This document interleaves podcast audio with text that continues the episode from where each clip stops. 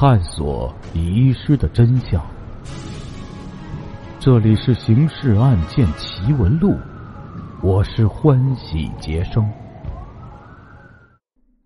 时间：一九八九年，地点：安徽省岳西县，案件概述：坐落在大别山南路腹地的安徽省岳西县城里，发生了一件蹊跷事店前区税务所试用干部徐强午饭后离家外出，不知去向，几天来犹如泥牛入海，踪迹全无。此事不大。但在一个小县城里的震动可不小，人们怀着各种猜测，议论纷纷。接下来为您解密《刑事案件奇闻录》第九十号档案《爱的癌变》上集。接办徐强失踪案的公安干警对徐强的突然失踪分析只有三种可能，即离家出走、自杀或被杀。他们在调查中发现。徐强性格开朗，待人热情。半年前顺利通过招干考试，正是春风得意之际，不存在自杀的因素。其家人反映，徐强离家出走时仅穿汗衫短裤，未带分文，出走的可能性也基本可以排除。而被人谋害的迹象在迅速增加，县局领导要求办案人员生要见人。死要见尸。年方二十的徐强长得很帅，一点七二米的个头，显得匀称健美，洋溢着青春活力。挺直的鼻梁上架着一副镀金方框近视眼镜，更为他增添了几分儒雅和男子汉的风度。和他过往甚密，曾经热恋过的和正在热恋中的女友，至少也有三四位。办案人员决定围绕与徐强的爱情纠葛开展调查。被徐强蹬掉的第一个恋人，在与他中断关系后，已随父母迁居外地。徐强失踪前后根本不在岳西县城，侦破组很快排除了对他的怀疑。几个月前刚与徐强确立恋爱关系、未婚妻身份逐渐明朗化的 W 姑娘，是对徐强的恋爱角逐中的胜利者。自然不会加害他心目中的白马王子，剩下疑点最多的就是那位曾与徐强热恋过半年前又被徐强抛弃的二十一岁在校大学生楚高霞。楚高霞与徐强同在岳西中学复读班学习，开始仅仅是一般的同学关系，直到一九八八年夏初，两人交往才逐渐增多。可是热恋不到半年，又不可思议的急剧分手。徐强失踪的当天中午，就是楚高霞上门把他叫出去的。有人证实亲眼看到楚徐二人一道离开徐家的。侦破组以了解徐强离家时情况为由，把楚高霞请到了公安机关。姑娘毫不掩饰的承认，那天中午是她把徐强叫出家门的。他之所以这样做，是为了向徐索回给他的东西和信件。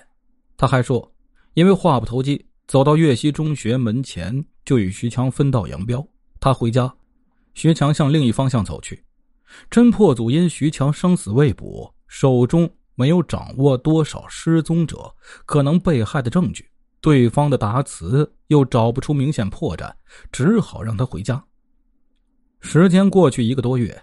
徐强依然是生不见人，死不见尸，该找的人都找了，该查的线索也都查过了，可是仍然没有发现有价值的蛛丝马迹，侦破工作陷入了困境。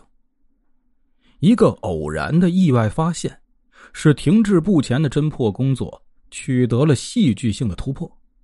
一九八九年九月十三日，侦破组了解到，楚高霞进大学后，与一个。名叫王小红的高年级男同学关系密切，他的这位岳西老乡就住在县城偏僻的某菊花果山宿舍区的一间平房里。刑警们实地观察了王小红的住处，这里偏僻幽静，特别是白天上班时，整个宿舍区都很少有人在家，周围环境具备便于作案。